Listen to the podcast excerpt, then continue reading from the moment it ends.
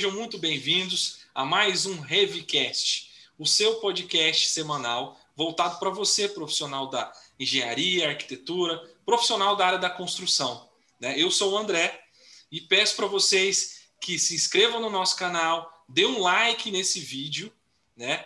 compartilhe em todas as suas mídias sociais e marque o sininho de notificações, porque esse trabalho é extremamente importante, ter o apoio de vocês. E sempre trazendo temas atuais e sempre os melhores profissionais do mercado, os profissionais com maior relevância.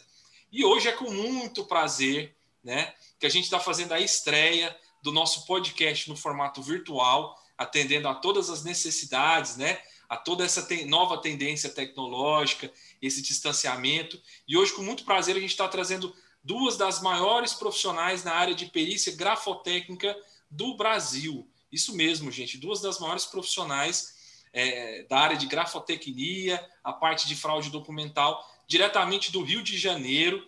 A gente hoje está contando com a presença da Michele Menezes. Tudo bom, Michele? Como é que você está? Tudo bem, boa noite, André, boa noite, Isa. É um prazer estar aqui com você. Prazer. Não, o prazer é todo nosso, né? A Michele, ela é advogada, é auditora do Tribunal de Justiça, de Justiça Desportiva de Futsal, perita judicial né, nas áreas de grafotecnia e fraude documental. E também hoje a gente está contando também com o Rio de Janeiro, com a Isabela, Isabela Rangel. Tudo bem, Isabela? Como é que você está? Tudo certinho. E você? Graças a Deus, tudo bem. Muito obrigado pela sua presença, né? A Isabela também ela é auditora do Tribunal de Justiça, ela é perita judicial, tanto na área de perícia grafotécnica quanto na área de fraude documental. Né? Como eu disse, são duas das maiores profissionais hoje do mercado nacional na área de perícia grafotécnica. E já começando os trabalhos, é, já emendo a pergunta para vocês. O que, que é, meninas? O que, que é a perícia grafotécnica? Que esse nome é tão diferente, as pessoas têm, têm uma dificuldade enorme para entender o que, que é. Bom, a perícia grafotécnica ela consiste na análise de lançamentos manuscritos, seja assinatura, seja uma carta, uma receita de bolo, é, desde que seja manuscrito, o perito grafotécnico ele está habilitado para analisar. E aí a gente pode analisar tanto é, a autoria, se partiu de, de determinado punho, e de, determinar também se é autêntica ou inautêntica determinada assinatura, ou lançamento manuscrito, seja é, em frases, em textos, receitas, inventários, tem a última declaração de vontade, é muito comum a gente fazer essa análise. Hum, é, as, pessoas têm, as pessoas têm pouco conhecimento, né? É pouco divulgada a área da grafotecnia, mas a grafotecnia está mais presente no nosso dia a dia do que a gente imagina, né? É, contrato que é feito aí a, to, a torta e a direito, né? É, muitos crimes são desvendados por meio da grafotecnia, né? A, a grafotecnia é utilizada para desvendar crime também, homicídios, né? Suicídios, rixas, enfim. É, inúmeros são os casos de crimes que são é, detectados através da grafotecnia, é, sem contar a parte de direito autoral, que também abrange muito aqui a nossa atividade, é, a, a, própria fraude documental também, que entra aí a grafotecnia, né? É, todo dia uma fraude nova que a gente encontra aí no mercado. A gente tem escutado muito falar agora nessa pandemia aí, com contratos sendo feitos de forma televirtual, né? telepresencial, e aí no final é, isso vira uma demanda judicial, né? E ah, aí vem o grafotécnico para desvendar o mistério. Não, com certeza. E falando em mistério, eu esqueci de falar no currículo, é que o currículo de vocês é tão vasto que eu esqueci de falar que vocês têm a formação CSI, né? E quando a gente é fala em CSI, a gente já pensa naquelas séries de televisão, né? Falando a respeito é de desvendando crime. Mas é, mas é isso daí mesmo. é mesmo. Não, e aí a pergunta é o seguinte: vocês foram para a Flórida, né? Fazer todo o, o treinamento CSI. Conta mais um pouquinho para a gente aí como que foi esse treinamento. É, em 2018, a Michelle e eu fomos para a Flórida, né? Como você disse aí é, fazer um treinamento CSI dentro da sede CSI mesmo. Uh, fizemos uma, uma, um apanhado de técnicas aí na tentativa de trazer, inovar aqui no mercado pericial. É, fizemos, além da, da, do apanhado CSI, fizemos também análise de, de, de, mancha de sangue, cenas de crime, e do próprio dia a dia lá é, da polícia, né, de, no distrito de Orange, foi onde nós ficamos. Então, assim, é, a realidade é totalmente diferente da nossa aqui do Brasil. Não, claro, mas, mas em termos de caso, é, é, o, o, o, as técnicas são muito diferentes do que a gente aborda aqui no Brasil ou, ou existe uma similaridade? Então, é, as técnicas, os brasileiros, a polícia, muitas vezes a polícia é, vai fazer, a nossa polícia vai, fazer, vai até a Flórida fazer curso lá para trazer as técnicas de lá. Hum. Lá é mais avançado do que aqui. Então, mas assim, é que, eu acredito que seja muito na questão da celeridade processual mesmo. Porque lá, quando chega uma cena de crime, se você precisa de um mandado, ele chega no celular do, do policial em menos de meia hora. Então, assim, às vezes o policial chega na cena de crime e precisa fazer uma busca e apreensão. E aí não tem todo o trâmite que tem aqui no Brasil. Então, é, é chega esse mandado e ele consegue solucionar. No, o mecanismos mais eficazes, né? A verdade Isso. é essa. Exatamente. Uma, uma coisa que deixou a gente muito impressionado foi a visita ao presídio. O presídio é muito diferente daqui, o sistema é completamente diferente. É, é outro mundo, assim, você, você entra numa outra realidade. Nós tivemos também a oportunidade de comparecer ao laboratório do CSI, onde eles fazem, de fato, o estudo e as análises dos vestígios, é, é toda a parte de análise mesmo do CSI, da cena de crime. Então, nós vimos onde ficam é, todas as provas que são deixadas no local, o passo a passo da análise, nós passamos por todo esse laboratório. É, também nós fizemos aula de, de, de defesa pessoal. Pessoal. Isso, defesa pessoal, fizemos direção defensiva e evasiva. É, mas o que, Isa?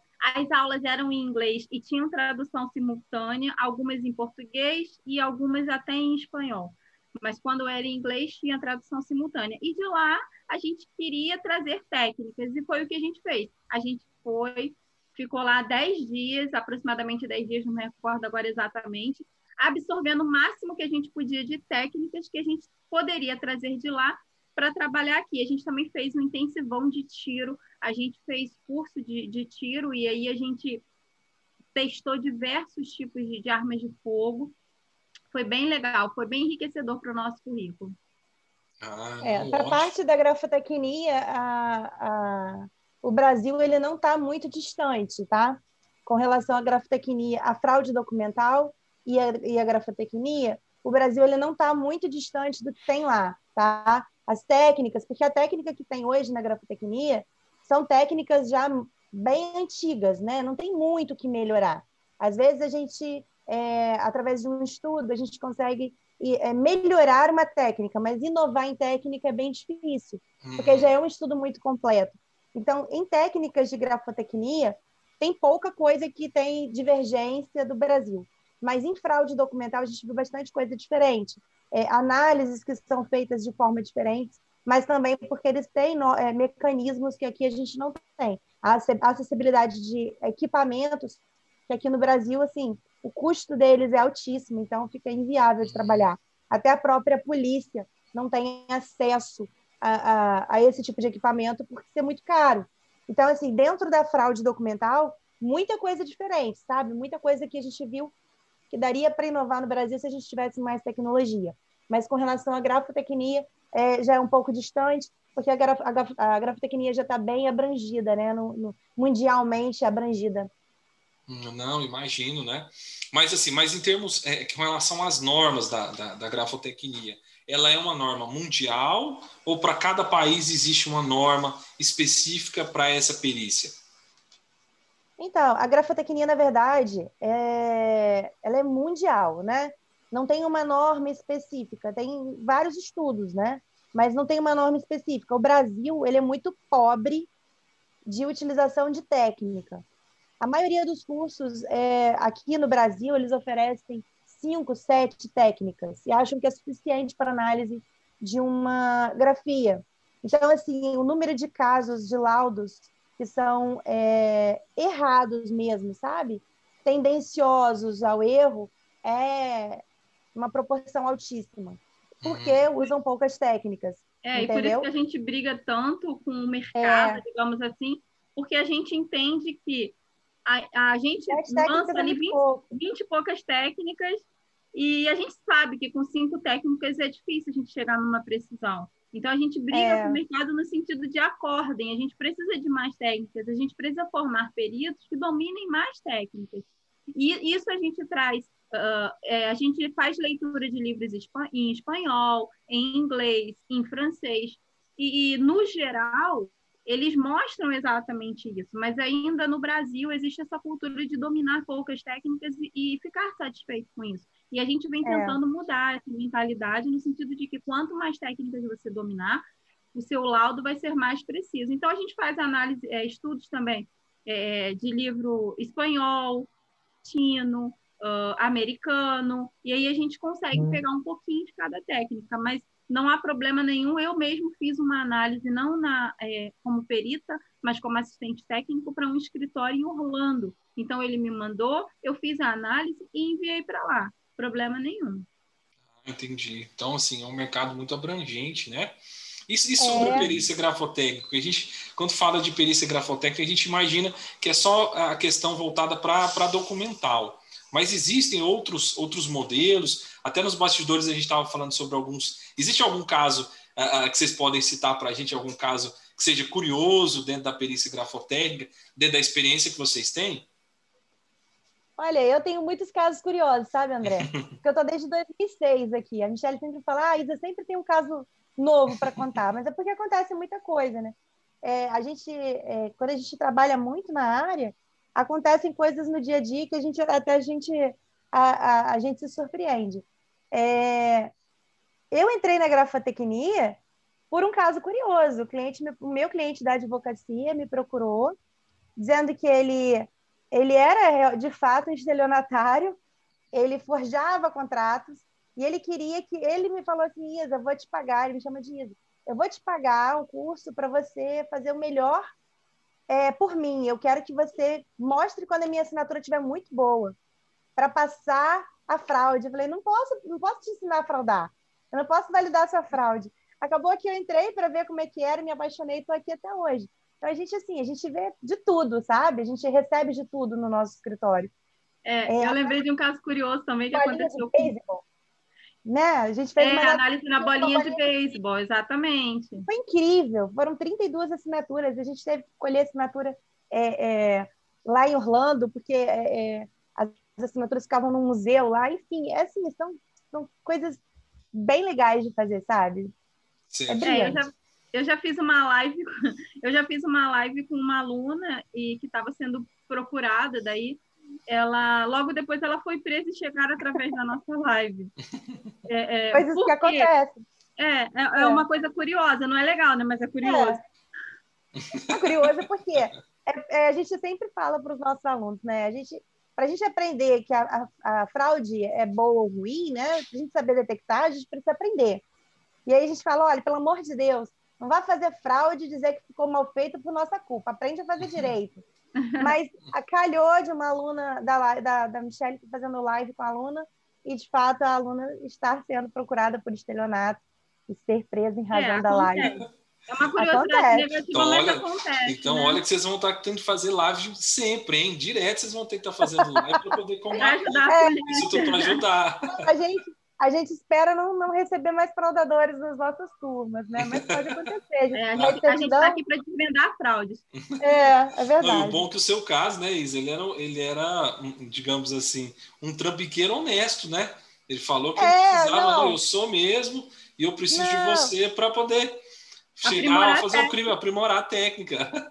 E aí Olha, eu já pergunto, ele... existe algum crime perfeito, digamos assim, uma fraude que é perfeita, que assim não tem como vocês identificarem a, a questão se ele é não. falso ou verdadeiro? Existe? Não existe. Não, não tem. Ela é quase perfeita, mas. É.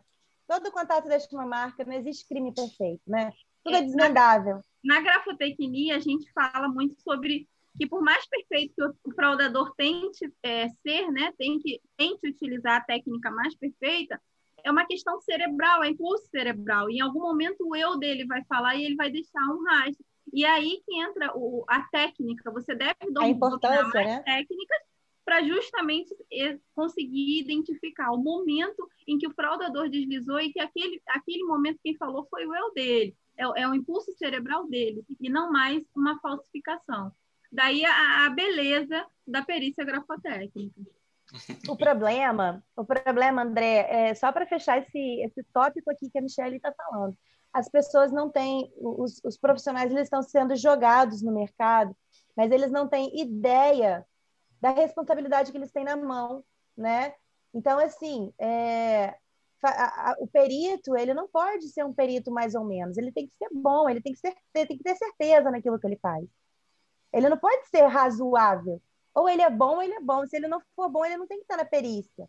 Porque ali você deixa uma parte satisfeita e o outro lado que não está satisfeito. E aí traz uma responsabilidade criminal, uma responsabilidade civil, e as pessoas não têm noção da abrangência que isso tem, né? da, da, da força que isso faz. Né? Então, é, é a importância da, da, de conhecer técnica, de administrar técnica, de conhecer e buscar, né? de, de se fundamentar em cursos bons, em, em boas é, é, capacitações. Isso é fundamental para trabalhar com grafotecnia. Não, claro. Grafotecnia e perícia no geral, né? Não, com certeza. É um nível de responsabilidade muito alto, né? Que vocês têm é, disso. Sim. Né? Então, assim, é. é importantíssimo que vocês tenham todo esse embasamento, essa técnica, esse estudo, né? É, por isso que vocês foram para a Flórida, fizeram CSI, para se tornar um profissional ainda melhor.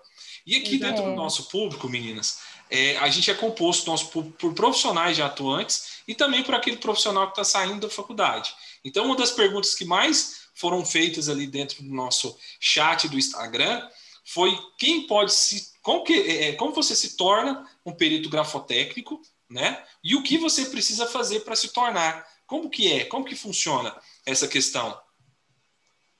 Bom, a maioria dos tribunais do Brasil exige que o perito grafotécnico tenha um curso de perícia judicial, tá?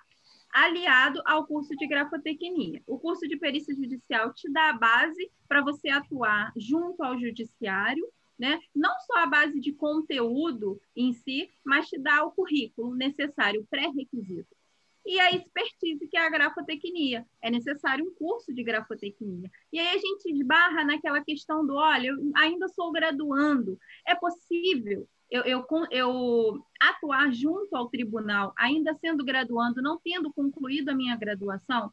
Aí a gente responde sim, os tribunais têm aceitado esse profissional, por quê? Porque ele já possui expertise.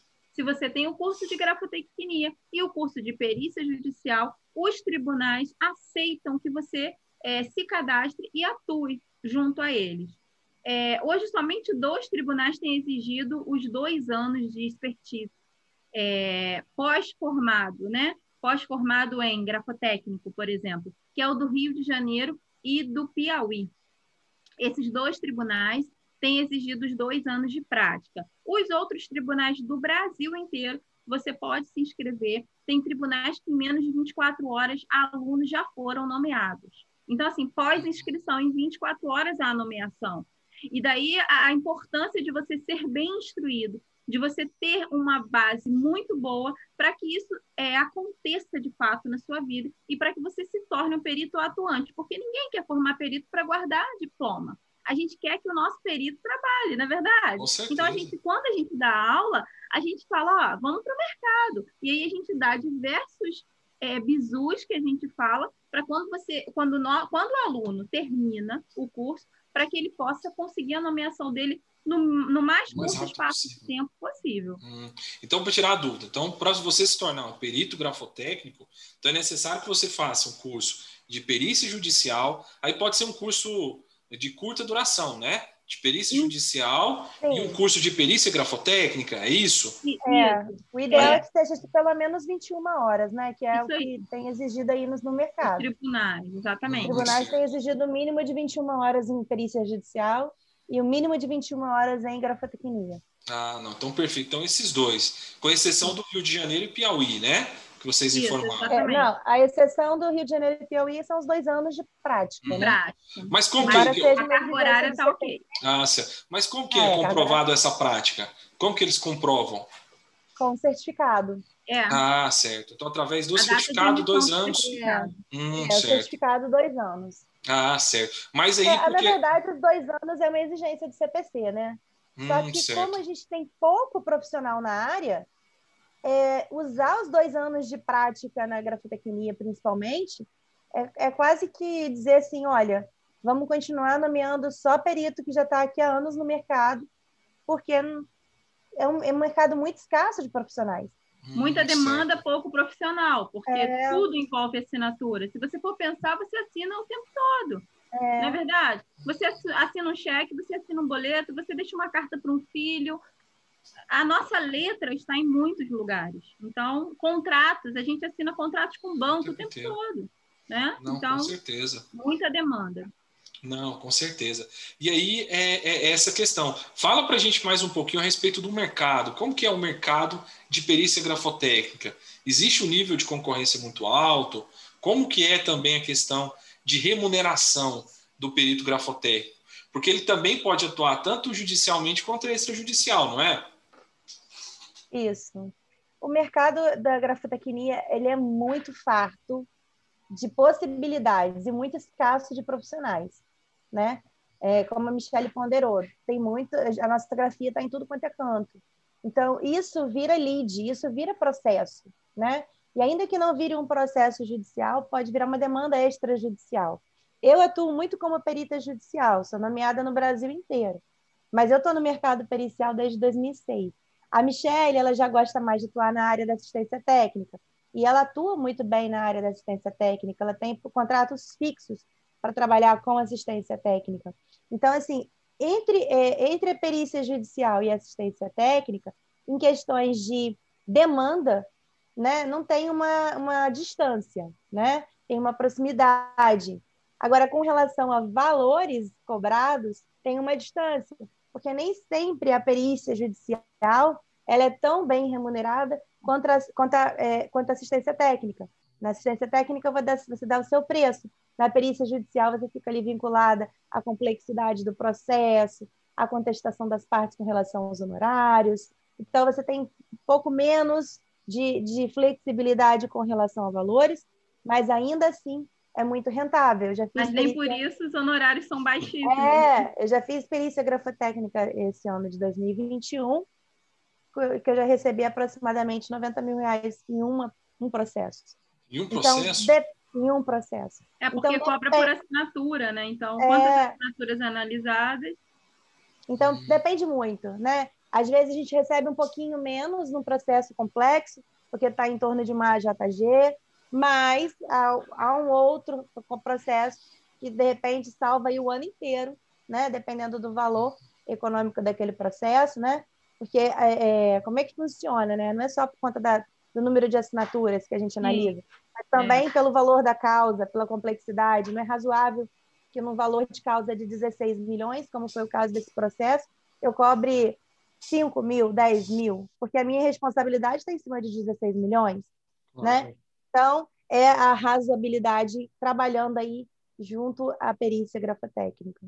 É, e com a perícia a gente consegue trabalhar numa média aí é boa, porque ora você é nomeado numa justiça gratuita que o perito não trabalha de graça. É um erro as pessoas acharem que o perito trabalha de graça. Não, ele não trabalha de graça. Ele pode trabalhar numa, numa, num processo de justiça gratuita ganhando um pouco menos, mas em seguida vem uma nomeação para ele poder numa perícia paga. E aí a gente é. trabalha é. com uma média super boa. Eu, com assistência técnica, além dos casos que eu pego que não são contratos fixos, né? e, e aí a gente negocia direto com o advogado, na maioria das vezes. Eu tenho contratos fixos. Então, por exemplo, com empresas, com rede de hotelaria, que tem muito atestado, muito funcionário que assina, e daí eles sempre mandam para a gente poder fazer análise, fazer parecer, porque tem demanda judicial, ou eles já querem deixar dossiê pronto.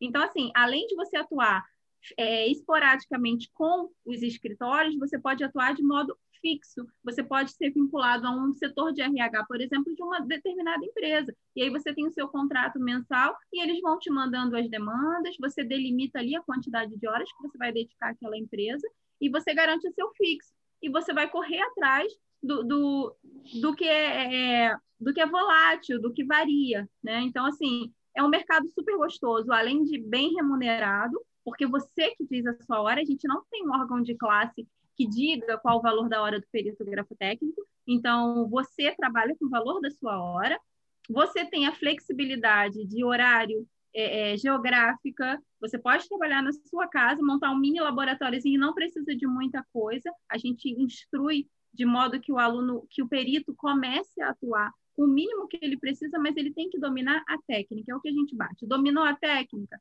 a sua hora você quem diz. Quanto vale a sua hora? Você quem sabe não é verdade? Então, assim, é bem remunerado? Sim. Até porque você pode trabalhar, se você trabalha 12 horas analisando diferentes casos, o céu é o limite para o perito grafotécnico. Ah, certo. E aí, pegando o gancho nisso que você falou, Michele, é, existe um custo com o material? Esse custo é elevado? Quais são os materiais que ele tem que, esse profissional que, que opta por atuar como perito grafotécnico, quais são os equipamentos que ele precisa? é, a gente brinca, né, eu e a Isa, porque assim, eu comprei, quando a gente fez um, a primeira vez que a gente, quando a gente, logo que a gente começou a se preparar para a grafotecnia, a Isa começou antes do, de mim, depois eu entrei e a gente fez um curso junto. E a gente achava que, nossa, aquela mala preta maravilhosa com super equipamentos, eu não vou conseguir nem começar a atuar com isso, porque antes disso eu preciso gastar uma fortuna, eu não vou poder. E aí não, Aí a gente, aí a gente fala para os alunos, olha, a gente precisa de uma lupa de vidro, pelo Não, menos com E voltando, de... e a gente imagina o seguinte, né, que vocês fizeram lá o treinamento CSI. Quando a gente assiste aquela série, eles têm lá toda uma parafernália enorme. É, linda. Eles precisam usar aquilo tudo? Não. Não, então. Aí a gente usa lupa de vidro, né? Não, não pode ser de acrílico, régua transparente, transferidor e, e a técnica, a nossa técnica né? E, e, quando a gente visitou o laboratório, eu nunca vou me esquecer, eles tinham umas mesas de ampliação e tudo que eles tinham é, finalizavam ali naquela mesa de ampliação com a lupa. Então tudo se resume a uma boa lupa. Se você tem uma é. boa lupa e domina a maior quantidade de técnicas, é com isso que você vai começar a trabalhar. Hum, então certo. não há necessidade de um alto investimento inicialmente. Aí depois a gente compra uma lupa italiana, né, Isa? é, é. uma pérola, mas isso daí é um gosto que a gente se dá, mas não há necessidade, não inicialmente. não, imagino que na casa de vocês deve ter um monte de lupa, né? É, Vários gente, modelos. A gente fica viciada em lupa. É. fica viciada. Até, até, aquela lupinha, você fica tão compulsiva na, na lupa que até aquela lupinha do detetive do prédio azul, quando você passa, você quer levar para casa. Imagino que vocês devem ter muito, muito. É, é, bastante. E aí, assim, é, uma pergunta que, que, que sempre paira é o que, que, é a diferença, a grande diferença entre perícia, perícia grafotécnica e a fraude documental? É, um faz parte do outro? Como, como que funciona essa questão? Então, ambos fazem parte da documentoscopia, né? Certo. A documentoscopia é o todo, e aí a gente tem a fraude documental, que é uma vertente, e tem a grafotecnia, que é outra vertente, tem outras também, como análise de tinta, análise de papel moeda, enfim, são várias, várias ramificações. Mas dentro da documentoscopia, a grafotecnia é a maior ciência, tá? Sim. Mas todas as duas fazem parte do todo que é a documentoscopia. Aí vem a grafotecnia, que é a análise da grafia, como a Michelle ponderou, né? De todo o conjunto, né? Da grafia é, é, textual e a grafia também é, aposta numa assinatura. E vem a fraude documental, que abrange a detecção de fraudes. É fraude, todo tipo de fraude no mercado. Fraude em cartão de crédito, fraude em, em, em boleto bancário, comprovante de residência, cédulas, né? Cédulas de real, moeda, né? Papel moeda, documentos de identidade, identifica... documentos, diversos documentos de identificação, lavagem de documento. Então, assim, é, é, são várias é, fraudes que abrange a técnica da fraude documental, a matéria de fraude documental, e aí vem a grafotecnia, que fica numa ciência apartada, mas que tão importante também, que também é uma detectação de fraude, porém é uma fraude em assinatura, né, em grafia. Hum, certo. Então, para entender melhor, então, ver se, ver se a gente entendeu bem. Então, fraude documental é a questão da documentação mesmo. Vocês fazem uma análise né? se aquela documentação está, foi falsa, se é falsa, se não é. E a grafologia é realmente a parte da escrita, né? Isso. E aí eu faço Exatamente. uma pergunta para vocês. Como que está a questão de vocês nessa atuação do perito grafotécnico? Que a gente está nesse momento de, de, né, de, de, é, é, de distanciamento, né? Todo, toda essa crise mundial que a gente está passando. Como que está? Porque a maioria hoje das operações estão sendo feitas virtuais. Como que está sendo essa questão?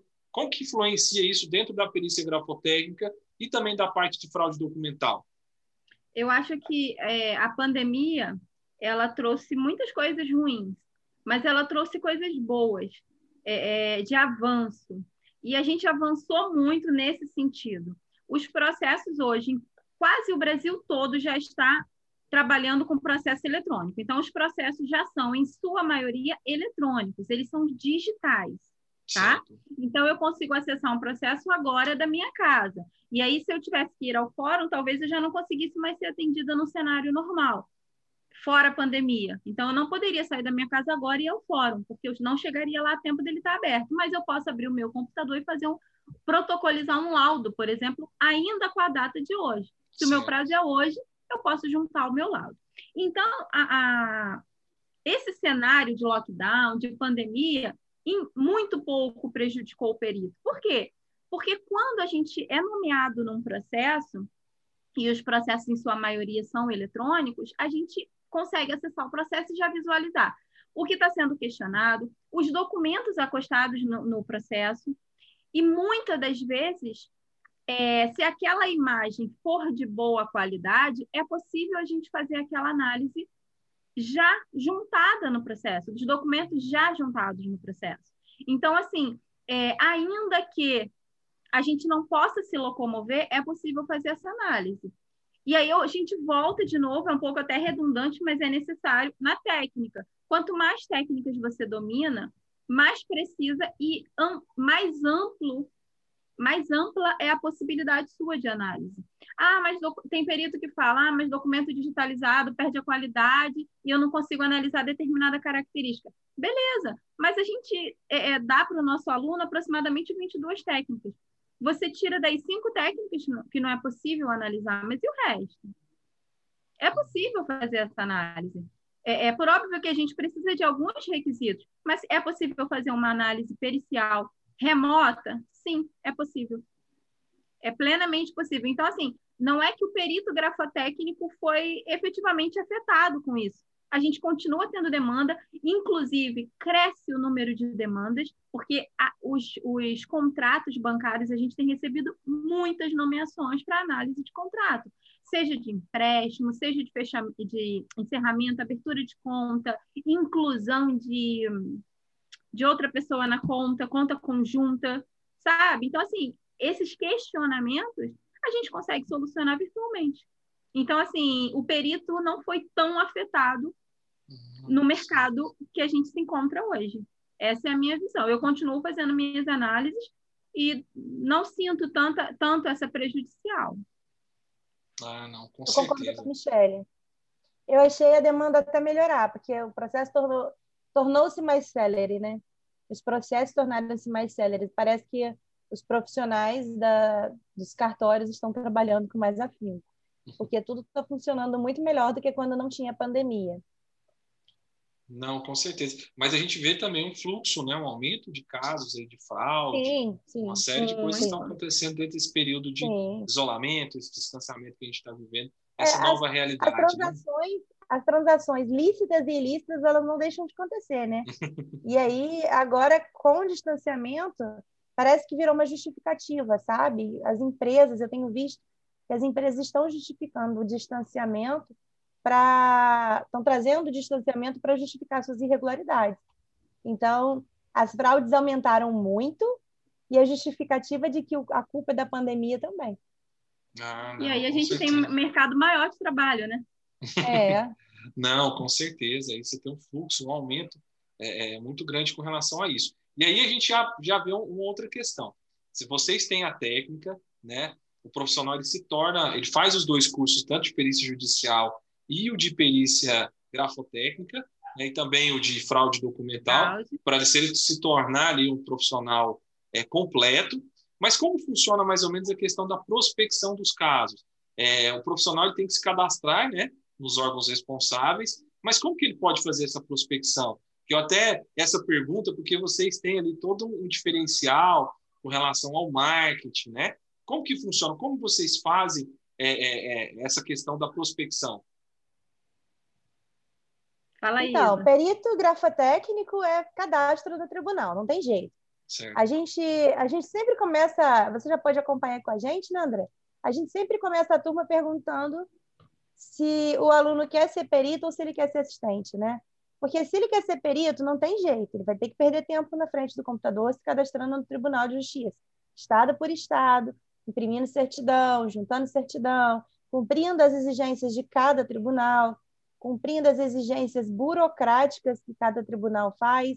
É, é um caminho árduo, criterioso, mas compensatório. Aí vem aquela, aquela situação, quem não quer ser perito, quem quer ser assistente. E aí também tem que trilhar um caminho árduo, né? Aí entra a Michelle, que a Michelle que é a nossa é, estrategista de marketing, porque é, se você não se posicionar no mercado, né, hoje, você não é ninguém. Então, se você quer ser assistente técnico, tem que buscar o seu cliente lá na rede social, porque é lá que ele está, e trabalhar em cima disso, né, Michelle? É, eu acho que no, no caso da assistência técnica, que é o de fato onde eu atuo, é onde eu me sinto mais em casa, digamos, né? Foi uma, é uma opção, embora eu seja perita judicial nomeada em alguns processos, eu opto pela assistência técnica na maioria das vezes. É, a pandemia também não, não acredito que tenha influenciado, negati influenciado negativamente, porque a gente tem no Instagram a nossa principal ferramenta de trabalho. E aí, quando você utiliza da, da, do marketing direcionado para a captação desses clientes, você consegue continuar o seu trabalho e aumentar a sua demanda. Então, ainda que em lockdown, você está ali com o seu Instagram, está trabalhando, porque o assistente técnico, ele é contratado por uma parte, seja pelo autor, seja pelo réu. Então, se você consegue mostrar parte do seu trabalho, do que você é capaz, se você consegue vender o seu trabalho através da sua lojinha, entre aspas, né, que é o Instagram, você consegue contratação. Os processos são digitais. Então, o advogado manda por e-mail para você, você faz sua análise e devolve para ele. Em nada vejo é, é, um comprometimento e ser afetado esse mercado. Pelo contrário, eu acho que a gente consegue captar muito mais, porque além da gente captar todo o, o, o mercado de onde a gente está inserido, a gente consegue trabalhar com o Brasil inteiro. Hoje eu e Isabela estamos no Rio de Janeiro, vocês estão a quilômetros de distância da gente e a gente está aqui. É possível. É bem possível. É muito possível. Ah, com certeza. Isso que é uma, que é uma das grandes vantagens né, de atuar nesse, é, é nesse segmento, porque você pode atuar em várias regiões do Brasil, né? Pode estar é. aqui em Goiás, no Rio de Janeiro, vocês também atuam aqui com, na, na, na nossa região, então é muito interessante. E, e, fica sempre uma dúvida. O que, que é as diferenças preponderantes para você ser um assistente técnico e o perito? Qual que é? Por que optar em ser mais em ser assistente e perito? O que, que é as grandes diferenças em cada uma dessas áreas? Raíza, fala você da perícia. Eu vou falar para você de, de verdade de coração. Eu gosto muito de ser perita judicial. Não gosto de ser assistente técnica, porque eu não gosto de acordar cedo. E aí, é, de verdade. E aí o perito judicial, ele faz o horário dele, né? As partes, é, os assistentes técnicos, os advogados, eles ficam vinculados à determinação do perito, é ele que coordena. Ah, eu quero fazer dia 31 do 3, às 18 horas. Tem que estar todo mundo lá às 18 horas. Ah, mas eu não posso, não quero saber, vai ter que dar um jeito. Então, assim, quem determina é o perito judicial. Eu gosto de coordenar. Já assistente técnico, não. Se o perito judicial marcar 8 horas da manhã, ele tem que estar lá, lindo e loiro. Então, eu não gosto. Eu prefiro trabalhar com a, com a perícia judicial, por eu ter é. essa flexibilidade com os meus horários, sabe? Eu já gosto já da assistência técnica, porque primeiro eu tenho contato direto com a parte, é. e aí a gente, é, esse contato eu gosto de ter, Eu posso negociar os meus honorários direto com o advogado, não há prazos para impugnação, ele senta na minha mesa, eu vendo meu produto, fechou o contrato, deposita 50%, porque nem relógio está trabalhando de graça. Então, primeiro 50% para eu começar a produzir. Produzir, antes de eu entregar o meu parecer, confirmo o depósito na minha conta e entrego o meu parecer. Então, assim, eu vejo esse lado como mais vantajoso. E aí a Isabela vê o lado do, do perito como mais vantajoso. Então, assim, é, de acordo com o profissional, ele se encontra mais um pouquinho ou na perícia ou na assistência técnica. É possível é. fazer os dois? Com certeza. Uma pergunta que sempre fazem, André, é assim: ah, mas eu sou engenheiro, eu trabalho numa empresa, eu sou contratado de uma empresa, e ainda assim eu consigo atuar como perito grafotécnico? A resposta é sim ou com certeza. São duas respostas, sim ou com certeza. Com certeza sim, porque você pode cumprir o seu horário lá na empresa e você pode separar algumas horinhas para realizar essa análise. O perito é quem vai dizer a hora que ele vai fazer a colheita de assinaturas, se é necessário fazer. É, e às vezes eu nem precisa... Isso aí, às, às vezes, vezes não precisa nem fazer uma colheita, nem fazer uma diligência. Você faz tudo de forma remota. Então, você Isso tira aí. um dia da semana e trabalha só aquele dia da semana. Exato. Você pode trabalhar sábado, por que não? Senta no computador, liga, começa a trabalhar. Exatamente. Essa é a vantagem do perito grafotécnico, do perito, né? Do perito judicial. Agora, assistente técnico, não, ele tem que estar tá lá. De manhã ele está lá, diligência é marcou, está lá. Então, aí para mim não dá. Eu tenho que estar 8 horas, 8 horas da manhã, só exceção para marcar reunião, só exceção para sair de casa em diligência. É muita exceção. Mas os dois, as duas áreas são muito gostosas, e aí depois não, que você entra no mercado, você vai, não, poxa, eu estou gostando mais da perícia, porque eu acompanho o processo. Eu, assistente técnico, gosto mais da assistência técnica, porque o advogado me fala, doutora, a gente precisa disso. Ele controla o processo e só vai me passando passo a passo. E aí é onde eu me sinto mais à vontade para me dedicar também a, a, outra atividade que eu desejo desempenhar. Então, daí a importância de da gente esclarecer, porque é uma dúvida que sempre tem, ah, mas eu trabalho contratada CLT numa empresa X. Eu posso ainda atuar com a perícia grafotécnica? Com certeza. E aí, em pouco tempo, você, você vai ficar pensando, será que eu, eu saio da empresa? Porque a perícia grafotécnica já se tornou a minha principal atividade, a minha principal fonte de renda. Em pouco ah, tempo, se você se dedica, é possível, por que não? Basta dedicação. Não, com certeza. E assim, um, um dos principais objetivos do nosso podcast é sempre estar trazendo janelas de oportunidade. Como foi feito sempre nos últimos capítulos, em que a gente trouxe engenharia clínica, gerenciamento de projetos. Então, a gente é a nossa função do, do nosso podcast trazer essas janelas, essas oportunidades em que o mercado é, tem, né? Porque muitas vezes, assim, principalmente para essa área da arquitetura, engenharia, os profissionais da área da construção, é um mercado extremamente competitivo. Né? Então, a parte de perícia grafotécnica, né, é, fraude documental é uma área extremamente interessante para todos vocês né, que estão nos assistindo. É, com toda a palavra das meninas, elas, elas puderam explicar bem. E aí eu faço uma pergunta para vocês, Isabela e Michele aquele profissional da área da, da engenharia, que está acostumado a trabalhar ali no canteiro de obras ou no desenvolvimento do projeto, né? É, ele vai ter condições mesmo de se tornar um grande perito grafotécnico, um grande perito é, atuando na área de fraude documental, e para ele vai ser interessante isso em termos de remuneração?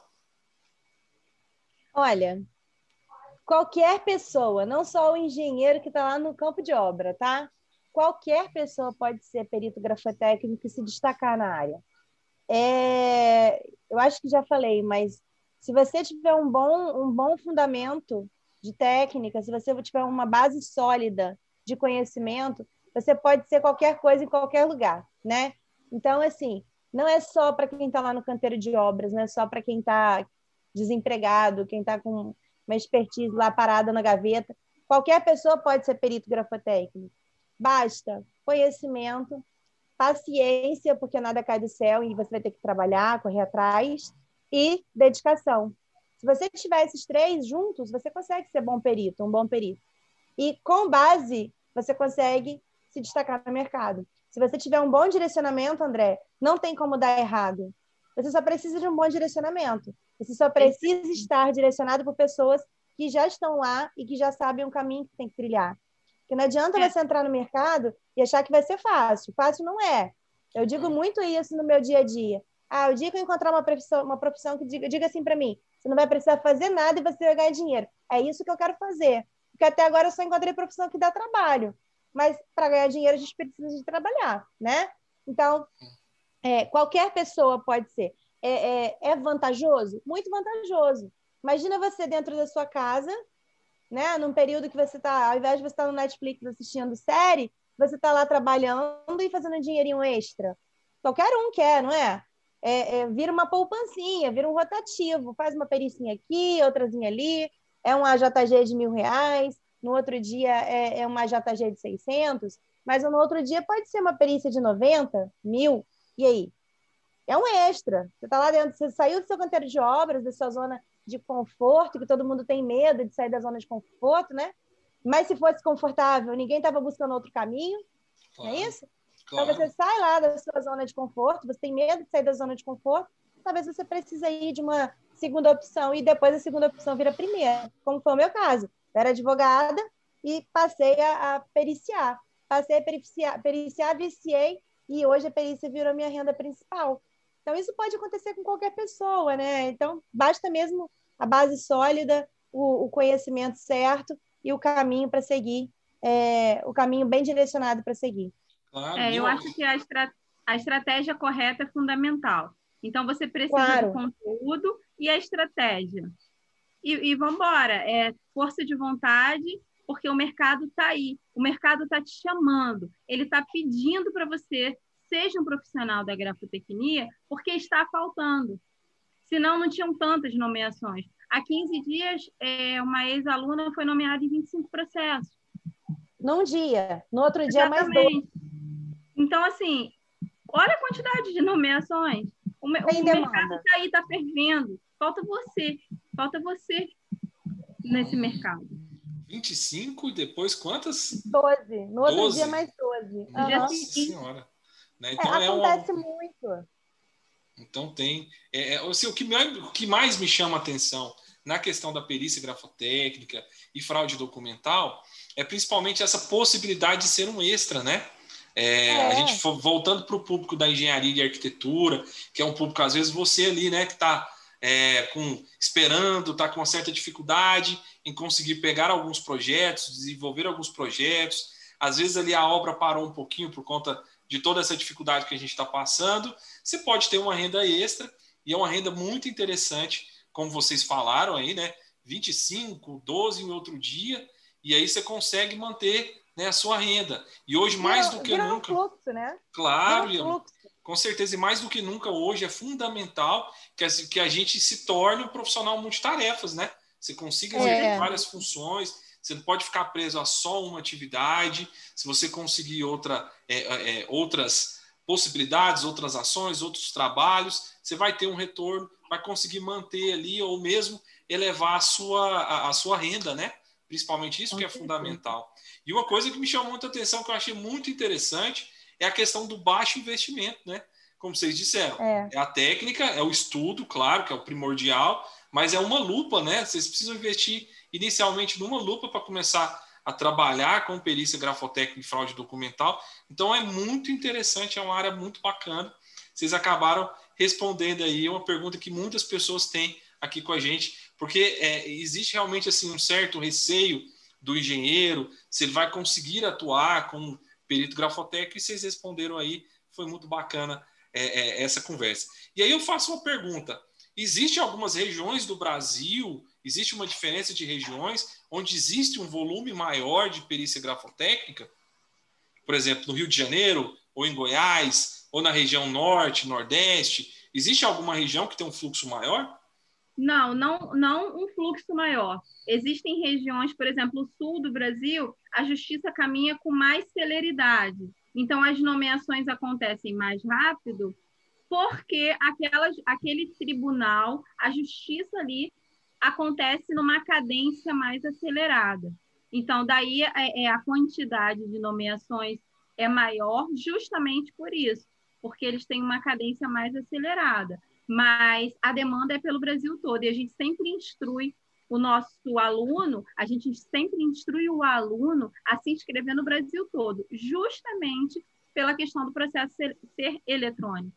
Então, aí, às vezes, você faz, por exemplo, no Rio de Janeiro, tem bastante perícia paga em valores altos, valores bons, tá? Então, é, é, é uma justiça que caminha mais lento, tá? Caminha mais lenta, mas ela tem bo boas demandas pagas. E aí o Sul tem bastante demanda com justiça gratuita, mas eles caminham numa celeridade maior do que o Rio de Janeiro. E aí é o que eu, o que eu falo, a gente trabalha numa média. E a gente sempre dá todo esse suporte aqui, esse, isso que a gente está falando, a gente dá de suporte para o aluno direcionando ele de modo que ah. ele saia e que aconteça a nomeação dele. É então, lógico que a gente não pode garantir o tempo, mas a gente dá todo o caminho das pedras para ele, para ele poder trilhar e deslanchar. Ah, então quer dizer então que existem diferenças por região de valores e também de velocidade Sim. de processo, né? Então existe essa Sim, diferença. Então, isso é, ah, isso. então isso é, isso é muito importante. E aí uma pergunta é, com relação à questão da remuneração, por exemplo.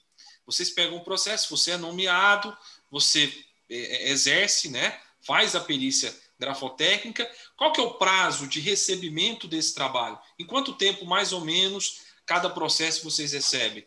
Qual que é o prazo? Depende. Depende da complexidade do processo, depende do estado, né? Porque tem estados que tudo corre mais do que o outro, um mais que o outro. É... E depende da sua atuação também. É, eu já entreguei processos com quatro meses, eu recebi a íntegra do processo. Mas já entreguei processos que eu levei aí quase um ano para receber. É, depende da, da, do tribunal e depende muito da sua insistência junto aos cartórios, né? Porque não é certo. só jogar o, a petição no processo e esperar acontecer, tem que ficar no pé deles. Certo. E aí, você ficando no pé deles, acontece. E aí é rápido. É, quando a gente fala, é importante a gente falar que em quatro meses a gente recebe, para as pessoas que não são do mundo jurídico, falar, nossa, ela trabalha quatro meses para receber um. Não, não é assim que funciona. Quando a perícia é paga, a gente demora quatro meses para receber, beleza, isso é um prazo super curto para gente que é do, desse mundo, né, Isa? Pô, quatro meses é. é super rápido, né? Mas quem não é fala, nossa, mas ela demora quatro meses para receber. Não. Quando é uma perícia que não é a JG, você é nomeado e você já propõe seus honorários, se tudo correr bem, você já pode levantar metade.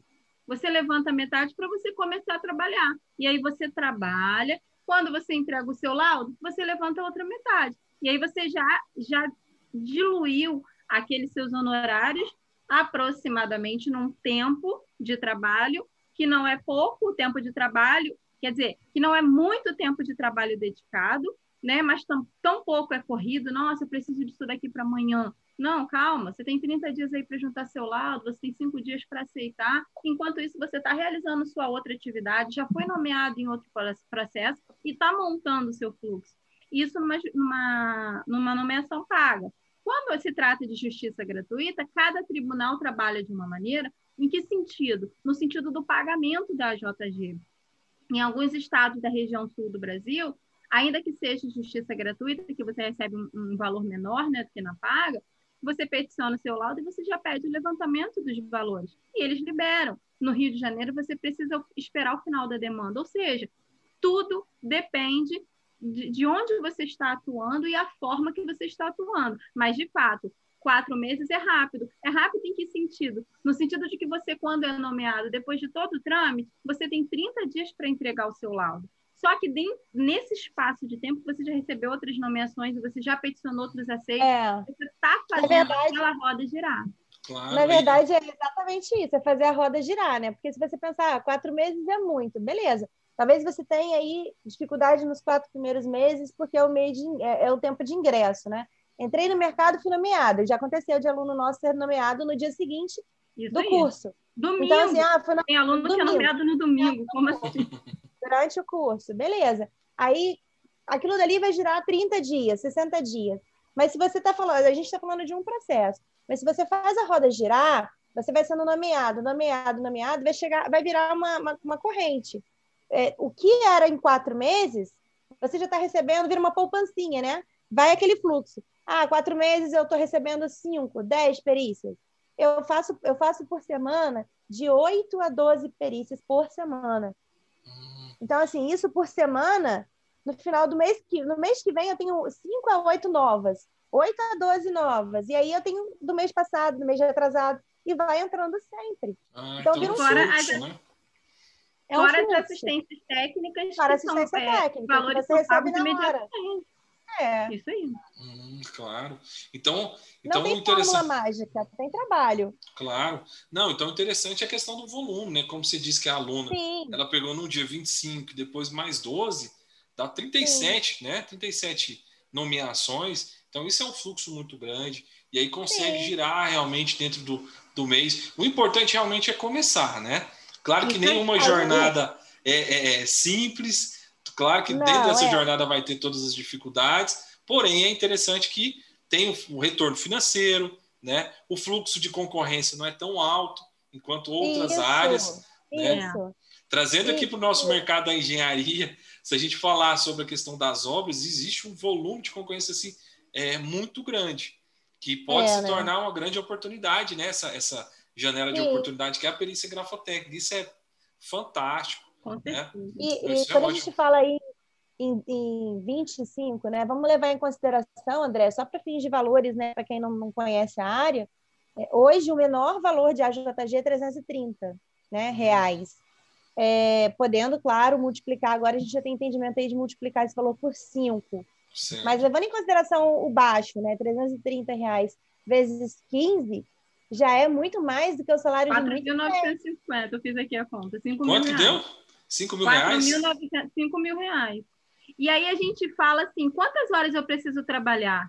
Se você, é, em cada processo, você não trabalha, vamos direto, tá? Sem intervalos, debruçado no processo, você não trabalha mais de 48 horas debruçada naquele processo. Entre elaboração de laudo, colheita de assinatura, é, é, de fato, a, a, aplicando sua técnica, você não trabalha mais de 48 horas, isso no geral, né? Claro que uhum. existem casos específicos e a gente não pode aqui carimbar, chancelar, mas no geral. E aí, quando, é, quando você fala, poxa, eu trabalho por cada processo uma média de 48 horas diretas, se a gente for somar tudo, é, é um valor razoável, né? Claro, com certeza. Então, ele dá, então, cada processo desse da, da justiça gratuita é 330 reais o menor processo no é esse.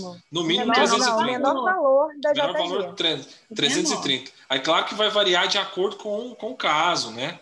A complexidade do caso. Multiplicação, que a gente pode pedir a multiplicação até por 5, hum. e aí 300 uhum. vezes 5 já não fica um valor tão ruim, se você for considerar um mercado geral aí, para você estar tá trabalhando na sua casa com seu computador e com a sua lupa. Hum, né? Entendi, então, assim. Claro. Né? É um valor bem interessante, né? Para começar, é, de repente, fazer o volume. Né? Como mínimo. Com certeza. E aí acaba que agrega também, que é interessante aqui para os profissionais da área da engenharia e arquitetura, que é uma questão, ele faz o curso de perícia judicial, ele pode atuar como perito de, especificamente na sua área, né? às vezes, ah, o engenheiro eletricista, o engenheiro civil, mecânico, na área específica de atuação dele, e ele faz outro curso de perícia grafotécnica, e é mais uma atividade que ele tem dentro do seu currículo, mais uma receita. Né? Então é extremamente. dele. Com certeza. E isso tudo, melhor de tudo, né? Sem sair de casa. Então ele pode trabalhar em casa, ele consegue fazer todo esse fluxo. Então é, é, é, é extremamente interessante. Fica a dica para todo o nosso público que está assistindo. Então tá vendo para vocês tanto que é interessante e essa, meninas, essa é uma, principal, uma das principais funções do nosso podcast. É apresentar para os nossos é, telespectadores oportunidades, tá?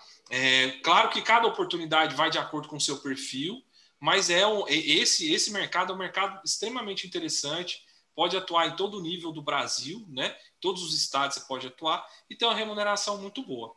E aí, meninas, é, a gente tem aqui uma pergunta que é uma pergunta que a gente faz em todos os nossos podcasts. Vocês que são aí do Rio de Janeiro, talvez vocês não conheçam esse termo, que é o termo chamado pulo do gato.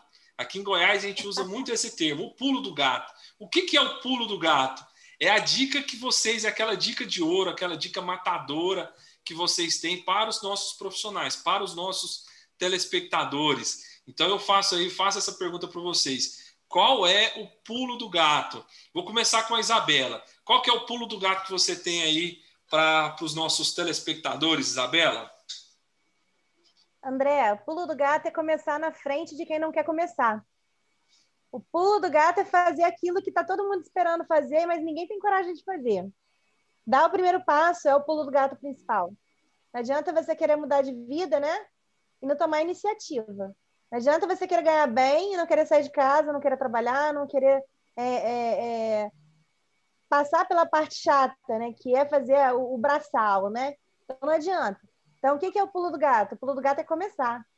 Então, se você quiser começar fazendo a diferença e aproveitar um mercado escasso de profissionais e, e rico de, de oportunidade, a hora é agora, é começar na frente do coleguinha. Para quando o coleguinha começar, você já está lá na frente, ó, tô aqui, já fiz, já passei por todas as etapas. Então esse é o pulo do gato. Não, para é mim, bacana. né? Começar, né? E você, Começar. Michele, qual que é o seu seu pulo do gato, Michele? Então, para o perito, eu acho que é de fato começar realizando as, as inscrições, né? Se inscreve e começa. Já para o assistente técnico, é se posicionar bem nas redes sociais, é networking. E, e é isso daí. Para assistência técnica, se posicione no Instagram, faça seu networking, que as demandas surgirão, com certeza. Hum, não, hoje é fundamental, né? Você se inserir nessa, nesse novo mundo de mídias sociais é extremamente importante para que todo mundo esteja inserido, né? Porque hoje praticamente a gente vive num mundo que todo mundo tem um smartphone na mão.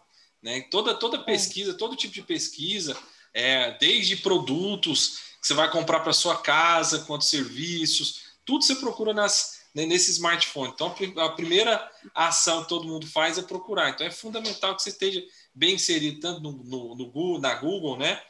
É, no Instagram, no Facebook. Então, é extremamente importante você ter essa essa imagem a zelar dentro dessas mídias sociais. E aí, meninas, mais uma vez eu queria muito agradecer por vocês toparem esse projeto, né? Estarem participando aí do nosso podcast. Foi um papo assim muito interessante, foram muitas dicas que vocês passaram aí para os nossos telespectadores. Vou abrir um espaço para vocês para vocês fazerem as considerações finais, falar um pouquinho sobre a consultoria que vocês prestam aí no Brasil inteiro, né? Tanto nessa parte de fraude documental quanto perícia grafotécnica e também na parte do marketing, todo o processo de prospecção. Vou deixar vocês falarem um pouquinho para o nosso público e mais uma vez muito obrigado a participação de vocês. Eu que agradeço, é, André. É, fico muito feliz em poder contribuir, falar aqui para essa galera. Eu acho que as demandas são muitas e o mercado é escasso.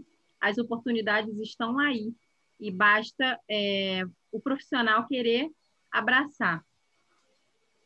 É, a gente trabalha com, vou falar um pouquinho, vou deixar para Isa completar, nem. A, a, gente presta é, mentoria para quem quer, eu no meu caso da assistência técnica, para quem quer se posicionar no mercado e trabalhar esse, esse networking no marketing mesmo, marketing pericial. Nós temos um, proje um projeto, né? E aí a gente está trazendo aqui é, o, o projeto do marketing para os peritos, e aí a gente dá todas as dicas e todo o direcionamento, não só teórico, mas o prático para atuação no mercado como assistente técnico. E a mentoria também, a mentoria para perícia, tanto na grafotecnia e na fraude documental. Vou deixar isso completar. Obrigada, André. Um beijo para vocês aí. Obrigada a você, Michele. Isa? Bom, eu queria agradecer aqui, antes de mais nada, né, pela oportunidade aí de a oportunidade de estar no primeiro podcast online, né? Do IDS. Sensacional. É, então, assim, é uma honra é, estar aqui hoje nesse podcast com vocês. É, a Michelle já me parceria há muito tempo e o André aí agora, o IDS, né? A gente vem agregando aí muito conhecimento para vocês e para o pessoal que faz parte aí da, da, do, do, grupo de alunos de vocês. Então, é, como a Michelle bem ponderou, nós trazemos aí é, cursos de marketing, né, posicionamento para o perito, e aí não é só o perito grafotécnico, qualquer perito, a gente te leva a começar e ter resultado. Então, não adianta você começar a gente te dizer como fazer e você não ter resultado. A gente te garante o resultado dentro do marketing para peritos. A gente montou uma estratégia aí de posicionamento para peritos e, e, é bem legal, bem, bem, bem legal de conhecer, inclusive. É, como a Michelle bem ponderou, trabalhamos com a, a mentoria em grafotecnia e em perícias judiciais. E a gente tem aqui no, no IDS o, o, curso de perícia judicial, de perícia grafotécnica e de fraude documental, que é um pacote aí, né, para você se tornar perito completo, né? Você vai, vai de norte a sul da perícia judicial na grafotecnia, na documentoscopia, é, que está bem legal. A nossa ementa aí junto ao IDS está bem completa. É, ouso dizer que é uma das mais completas do mercado, a título de curso rápido. Não vai deixar nada a desejar para qualquer outro curso de perícia judicial grafotécnica que você veja aí no mercado. E, inclusive, a gente recebe muito aluno de pós-graduação em perícias judiciais grafotécnicas que nos parabenizam pela nossa ementa e por todo o conteúdo que a gente tem a oferecer. Então, é, deixa aí a dica para já aproveitar a oportunidade da próxima turma e já vir com a gente na, na, na nossa investida em grafotecnia. É um mercado que merece é, o seu trabalho, merece a sua companhia, e eu tenho certeza que vai deixar de ser uma oportunidade de segundo negócio para virar sua renda principal. Não, com ah, certeza. posso deixar a rede social, André? Claro, fica aberto espaço para vocês, pode falar. Queria deixar aqui a minha rede social, meu Instagram, arroba Michele, com L só e no final, Michele Menezes ADV. É, deixar aqui para vocês. E é isso aí, Isa. Vamos trazer essa galera aí para o mercado pericial, porque o mercado está fervendo e só falta, só faltam eles, né? Demanda tem. É verdade. É, eu também vou deixar a minha, meu Instagram. Quem quiser tirar alguma dúvida também pode me chamar lá. É isabelarangel.adv. É, e aí, se tiver alguma dúvida com relação à grafotecnia, essa parte pericial toda aí, é só chamar a gente lá que a gente está à disposição para ajudar a esclarecer o que precisar. Não, com certeza. O prazer foi todo nosso, né? Vocês disponibilizarem um tempo, eu sei que é muito corrido, né? O tempo de vocês, se disponibilizarem aí é, é, essa pouco mais de uma hora para poder falar sobre perícia grafotécnica, todo esse mercado. E é muito empolgante ver vocês falando, porque vocês falam com muita paixão sobre perícia grafotécnica. E o prazer foi todo nosso, né? Então, isso aí para o nosso, esse recado para os nossos telespectadores, que esse foi um banquete de oportunidade que vocês tiveram. A gente agradece muito a participação de todos vocês. E, pessoal, é, mais uma vez eu queria primeiro agradecer a todos os nossos patrocinadores, né? O IDS Educacional, a agência Pineapple, que fez tudo isso aqui funcionar, né? ela que está por trás das câmeras, iluminação, toda a equipe da agência Pineapple, e eles fazem um trabalho fantástico com produção, com essa produção, e também com é, a gestão das mídias sociais que a gente falou aqui. Agradecer muito a todos os nossos patrocinadores. E mais uma vez, pessoal, esse, esse episódio ele vai estar em todas as plataformas de streaming, né? É, no nosso canal do YouTube. Então é fundamental que vocês se inscrevam no nosso canal, dê um like no nosso vídeo, marque o sininho de notificação e principalmente compartilhe com todo mundo, compartilhe com todas sua, as, suas, as suas comunidades, que é fundamental o apoio de vocês para a gente tornar esse projeto ainda maior. Está sempre trazendo profissionais relevantes, falando sobre temas que possam engrandecer e transformar a vida de vocês. Então é fundamental esse apoio, tá? Mais uma vez, pessoal, obrigado, obrigado, meninas. Obrigado a todos, a todos a vocês. vocês. Obrigada, André. Obrigada a vocês, André. Tudo de bom. Heavycast.